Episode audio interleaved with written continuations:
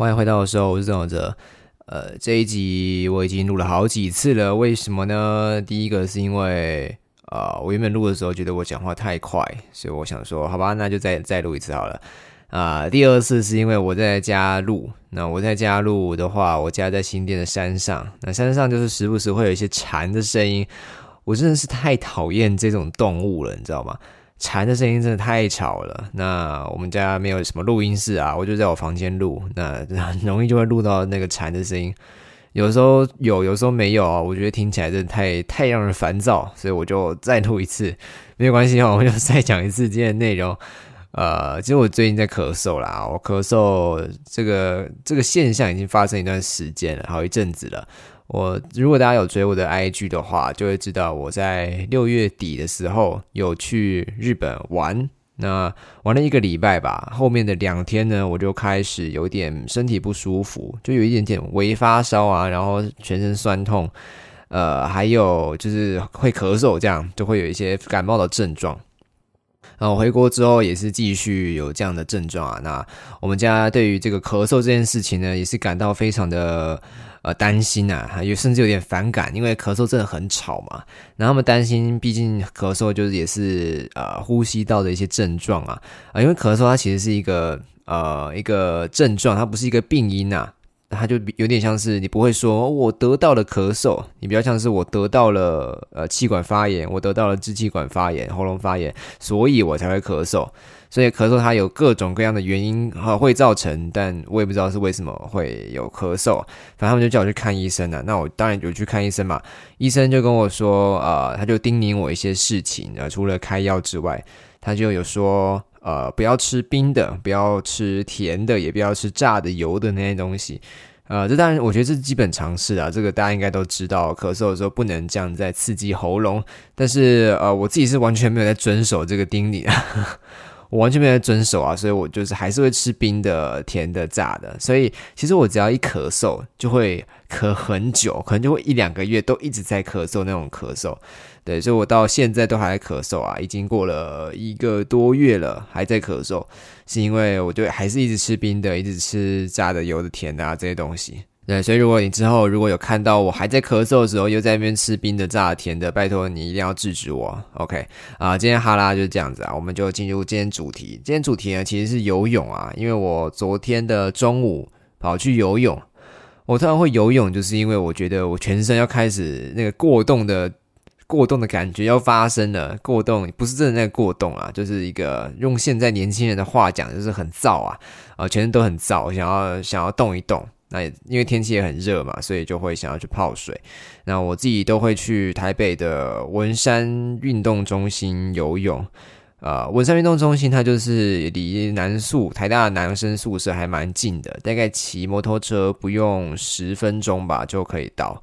呃，但是你中途就是要经过那个辛亥隧道，我相信辛亥隧道大家应该多多少少都有听过那个传闻啊。我在高雄的时候就有听过了，因为它是盖在台北市的第二殡仪馆啊，就是二殡的旁边，那它又是一个隧道嘛，所以自然就会呃有点阴森阴森的那样子。但是我自己是还好啦，我没有到真的很怕，我就是我也不要乱做一些什么事情，我单纯这样骑过去而已啊，所以也应该也是不会发生什么事情啊。啊，然后骑过去之后就会到那个文山，就是稍微绕一下就会到文山运动中心啊。那为什么要去文山运动中心？是因为大安区的，就是我们学校后面那一栋，它现在在整修，所以没办法去。然后台大里面的游泳池呢，因为我个人是讲非常的要求，游泳池一定要有三温暖，就是比如说烤箱、蒸汽室，然后按摩池这些呃额外的设施啊，我觉得这个才是游泳池的精华所在，它的精髓在这些这些设施上。所以我记得台大是没有这个东西啊，所以我后来都是去文山运动中心就可以就可以去烤箱、蒸汽室拉筋这样。啊，对，然后去到文山运动中心之后，我通常都我进去也不会真的规定自己说啊要游要游多长多久之类的，我就是游到自己爽为止。像我上一次就是发疯，我就直接游两公里，然后脚就隔天就超级痛，因为它是一直伸展啊，我就是游蛙式啊，它就是一直一直踢一直踢，那自然你那个小腿和大腿就会超痛，对。那这一次，我昨天晚，我昨天中午去游，我也没有游多少，我没有在数，我就是游到爽为止，然后起来就去烤箱坐一下，然后就去洗澡，对啊，所以这个游泳就是一个很舒服的运动啊，它有很多好处嘛，像你在游泳的时候，就可以在水里面。光是这一点就已经很棒了吧？你可以在一个水里运动，你就不会感觉到自己正在流汗。虽然说你还是有流啦，只是流进泳池里，但你就不会觉得身上黏 T T 的，然后想要洗澡的感觉。对，这是游泳，你就会觉得很清爽，就是一个很赞的运动。而且你游完泳之后，通常都可以直接洗澡，这个也很棒。因为我个人是非常喜欢洗澡啊，洗澡完就会觉得很清爽，然后很有精神的感觉，很舒服。所以我通常都会晚上去游。晚上游完之后呢，你在那边洗完澡，你回来就不用再洗一次，因为晚上可能比较凉，你骑车啊干什么都不会流汗啊。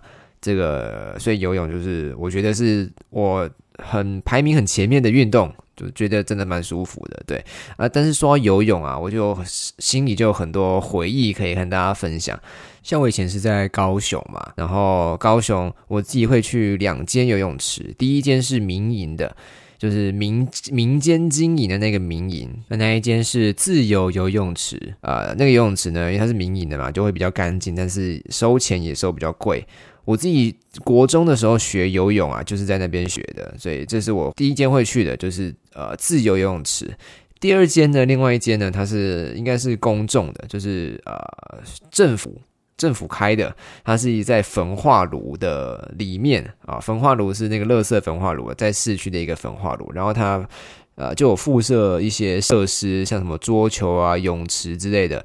那我们会去那边，就是因为它真的收钱很便宜啊。如果你是附近的居民啊，你出示证件就只要两块钱，两块钱呢，真的超便宜，所以我们都会去那边游泳。像我国中呃会游泳之前，我都是。去那个焚化炉那边游泳，都通常都是我爸带我去。那我们我爸都会训练我游泳啊，训练的方式就是我把手放在岸边，然后踢水，然后可能用手划个水啊，或者是呃趴在浮板上踢水练习那个在水里的感觉，呃就这样子而已。但是我从来没有通过这样的方法，呃真的学会过游泳，因为我觉得游泳就是一个我那时候会觉得啦，它是我这身。不可能学会的一个东西，有点像脚踏车，或者是像呃，比如说魔术，或是呃什么各种语言之类的，或微积分。这是我会觉得说，生命中有一些东西是我这辈子没有办法真的学会的。我觉得我一直会有这样的一个想法，游泳就是其中一个事情。但后来我也学会游泳了嘛，脚踏车我也学会了，然后微积分也稍微会一点点了。对，所以我后来就发现说，其实我幻想中那些超级难的事情，好像也不是说真的不可能达成。这就有点像是在呃说梦想一样。虽然说梦想是一个你自己主动会想追求的，但我刚刚说的那些事项，它不是一个你会去追求的东西啊。但是我觉得类似，就有点像是遥不可及的那种感觉。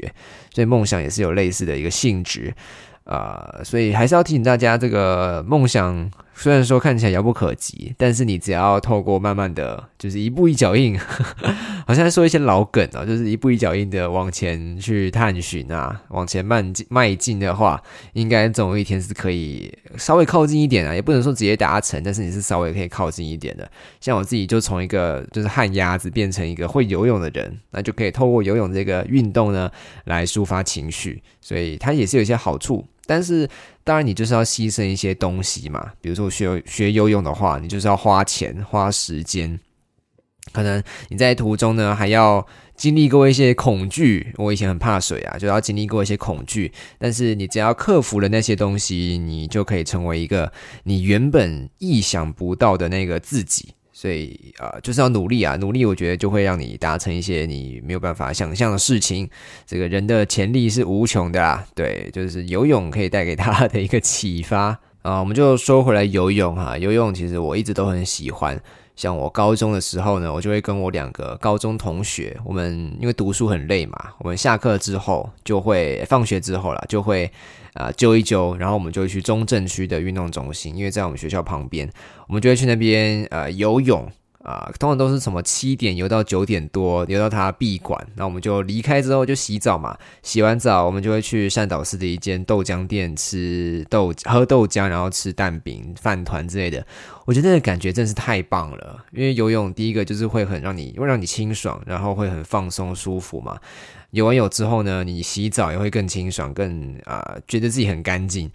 啊，然后我们就会去善导寺那个豆浆店，呃，再补充一些能量，那个感觉真的是就是好像在天堂一样，真的很舒服。所以推荐大家，如果你觉得读书很累啊，读书很累，或不管你现在是高中、大学还是什么东西，你如果觉得读书很累的话，真的可以去运动啊。游泳当然是一个很棒的、很棒的运动啦。不过你如果有自己喜欢的运动的话，运动都是一个让你可以发泄情绪。然后呢，会让你，我觉得流汗呐，流汗就会让你觉得心情很愉快吧。然后尤其是流完汗之后，你再洗澡，那就会更愉快了，对啊。所以啊，游泳就是有，呃，我有很多美好的回忆都跟游泳有关系啦，所以就推荐给大家游泳这个运动。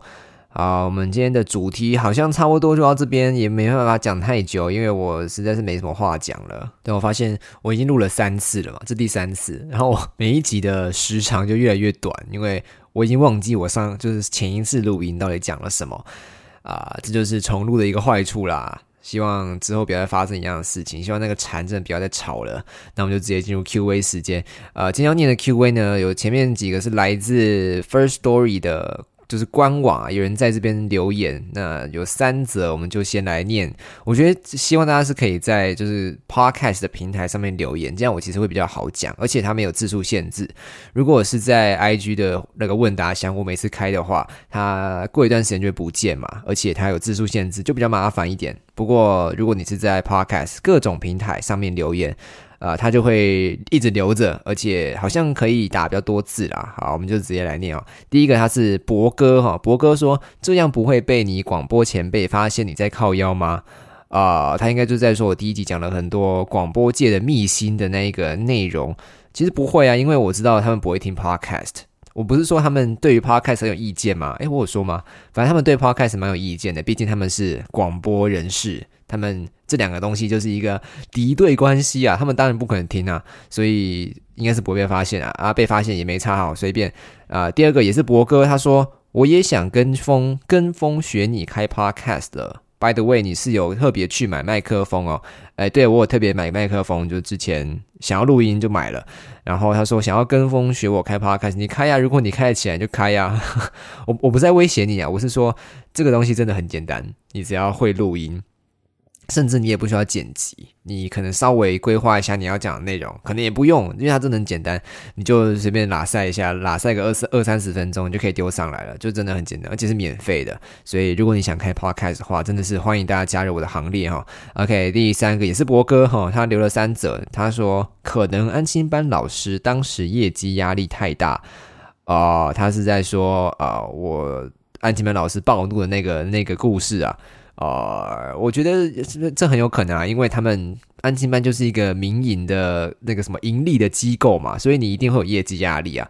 所以你听到你的学生说在反抗，说你要转班转校，那一定是会暴怒的吧？这个我觉得完全可以理解啊。但是安亲班和补习班，我觉得他们都会有一些神奇的手法。像我以前就遇到一个一通电话，那通电话呢，就是我妈就给我，她就接到一通电话在家里，然后她就说，她就跟我说，哎，有一个女同学打电话给你，耶，是谁呀？是谁啊？他们就在那边起哄，然后我就觉得我就去接嘛，那时候心里还有点雀跃，我就去接，结果发现他就他就这样子说，他就说，呃，喂，守哲吗？我是圈圈圈，呃，我声音听起来很奇怪，虽然我现在感冒了，哎，你知道那个谁谁谁电话吗？我一听就知道这是诈骗，我一听就知道这是诈骗，而且这很明显就是安亲班是补习班的人打来的，然后他想要获得更多的那个呃民众小孩的电话或者是他们的联络方式，他们需要收集各资啊。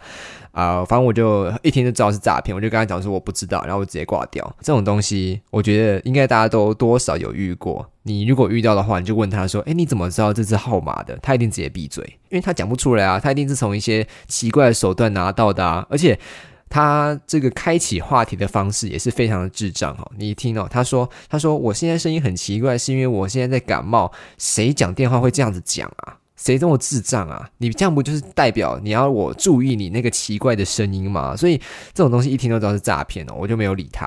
而且我记得我爸妈真的是蛮善良的，就是他知道那是诈骗嘛，后来知道那是诈骗，那他也提醒我说：“好了，你不用这样子这么凶的对待他们啊，毕竟他们也是在工作啊。”所以我还是可以稍微体谅，只是你不要用一些非法手段吧。你这样冒充别人的身份，然后你这个资料也不知道从哪里来的，这个我自己是不太能接受啊。对，所以安亲班和补习班可能都会有一些神奇的手法，那个资买来买去的，我不知道，大家可以就是要小心一点啊。OK，好，我们就开，接下来就是念那个呃，来自 IG 的一些回复。OK，啊，第一个他说花一集解释为什么还不错，没有新节目，我怎么花一集解释？这个没什么好讲的，啊，还不错，没有新节目，就是因为它是一个两个人主持的节目。那如果是两个人主持的话，我们就必须要我和黄洋。呃，同时有空，而且同时出现在同一个地方，我们才有办法一起录音讲话。所以这个没什么好讲的，就是因为我们没有同时出现在同一个地方，所以没办法录音。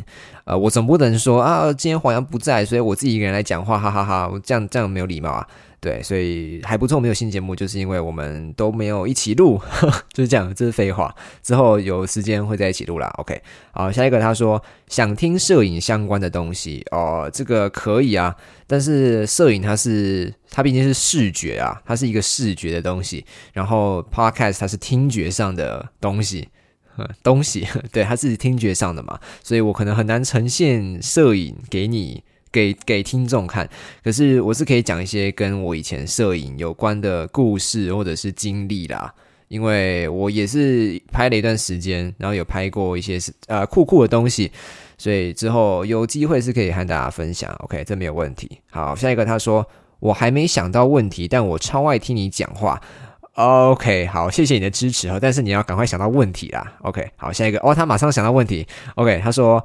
为什么你录 Podcast 不会口误？我着急，我讲话一着急就会结巴，可以改善吗？你平常怎么训练口才？大鱼小鱼？呃，我讲话我没有口误吗？我觉得我一直在口误诶，而且我觉得我超级多冗词赘字的，我就是不像一个广播人呐。对，所以我没有我没有不会口误啊，我还是会口误。那如果我真的太严重的口误，就会剪掉，所以你听不到。OK，啊，他说讲话着急就会结巴，这个我其实也会啦。呃，而且我记得我是在。开始录广播之后，才会有这个讲话着急，然后结巴的这个现象发生。我也不知道为什么，就很奇怪。但是应该就是因为太讲话讲太快，就会就会容易打结啦，就会吃螺丝结巴。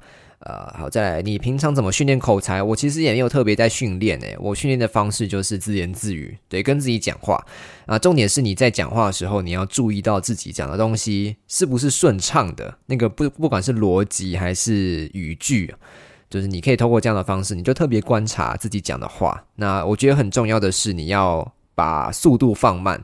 像我觉得我前面讲话又有点太快，但是你只要一把速度放慢，你就可以把那个节奏。呃，做出来，做出来，就是你可以有更多的空间和时间去思考你下一句话要讲什么。对，所以你就速度放慢，因为其实没有人会真的赶你说话要快快快快快，所以你就把这个呃节奏放慢一点，然后尝试去思考你下一句要讲什么。那其实你后来就会变得很顺畅。就是，但这还是要练习啦，但是有办法练习的。OK，好，下一个他说。学长，你最喜欢哪个宝可梦角色？我最喜欢仙子伊布，臭臭泥也蛮酷的，虽然不好看。呃，第一个不要叫我学长啊，哦，不是任何的学长，这样也很奇怪。OK，最喜欢哪个宝可梦角色？我以前是蛮喜欢路卡利欧，还有裂空座这种就是很中二、很帅的角色。但我后来，我其实一开始最喜欢的啦，就是你知道有一只圆形的海豹。我不知道大家知不知道它的名字，我自己也不知道什么什么圆圆豹还是什么球球豹，但它就是一只圆形的海豹，冰系的。我会喜欢它，就是因为它真的太可爱了，它真的太可爱了。呃，而且我记得有一次，呃，我跟我哥都会玩那个神奇宝贝的绿宝石版，就是第三世代绿宝石版裂空座那个版本。然后呢，他因为他已经全部破完了嘛，那是他的游戏，所以我之前都是玩他旧的记录，在就是在那边玩他旧的记录，可能拿他的神奇宝贝乱打一些野怪之类的。但是后来呢，他就跟我讲说，哎，其实你也可以有自己的，呃，你用自己的神奇宝贝打打看好了。我就跟他讲说，要怎么办？怎么用啊？你不是已经全部打完了吗？他就跟我讲说，啊，我孵一只就孵蛋啊，孵一只五等的。呃球球报给你，还是什么圆圆报，反正那只海豹他就付一只五等的给我，那我就拿那只五等的海豹就到处乱打。呃，就是一路往上打，然后练到四五十等吧。但是因为，但是那个道馆不能重挑战，所以我其实就是在路边打野怪，然后探索那个地图这样子。呃，其实就是蛮蛮蛮好玩的，而且我那时候真的很喜欢那个神奇宝贝，那那一只神奇宝贝，所以很开心啊。那个我觉得我哥很温暖，很蛮开心的啊。然后你说你最喜欢仙子伊布哦，对了，伊布系列其实我也蛮喜欢的，什么水伊布、电伊布、呃水水伊布、雷伊布、火伊布、夜伊布、冰伊布，那都很可爱啊，对啊。但是以前前呢，他们其实是叫精灵啊，什么火精灵、雷精灵、水精灵、呃冰精灵、夜精灵，因为以前。神奇宝贝还没有官方的中文翻译，它以前是叫精灵啊，不是伊布。对，不过真的很可爱啦，仙子伊布也很可爱啊。第三个他说臭臭泥也蛮酷的，虽然不好看，臭臭泥哪有酷啊？臭臭泥就是一坨大便啊，臭臭泥就是我没有觉得很好看啊，它就是一坨大便。OK，对不起哈。好，下一个同一个人，他说会被学长回复妈妈妈妈妈妈，会不会放线动点点点？好吧，感觉应该不会回复。如果没有的话也没关系，点点点。诶，这样是在情绪勒索哦，不要这样子啊！我这个东西都会回复，只是不会回复在 IG 的线动，都是在这里的 QA 回复，不然我这里就没地方讲，没东西可以讲啊，对不对？所以就尽量会在这边回复啦。OK，好啊，最后一个他说小哲哥哥内心啊。小哲哦，小哲哥哥是我之前儿童节目的昵称，我叫小哲哥哥。对，内心是要我讲内心话，是不是？但我现在讲的其实都是我的内心话，我的我我的思考的东西就是我的内心话了，所以我讲出来啊，就是这边的内容。所以小哲哥哥内心这个没有问题啊，我现在讲的都是这些东西。呃，OK，那今天节目就先到这。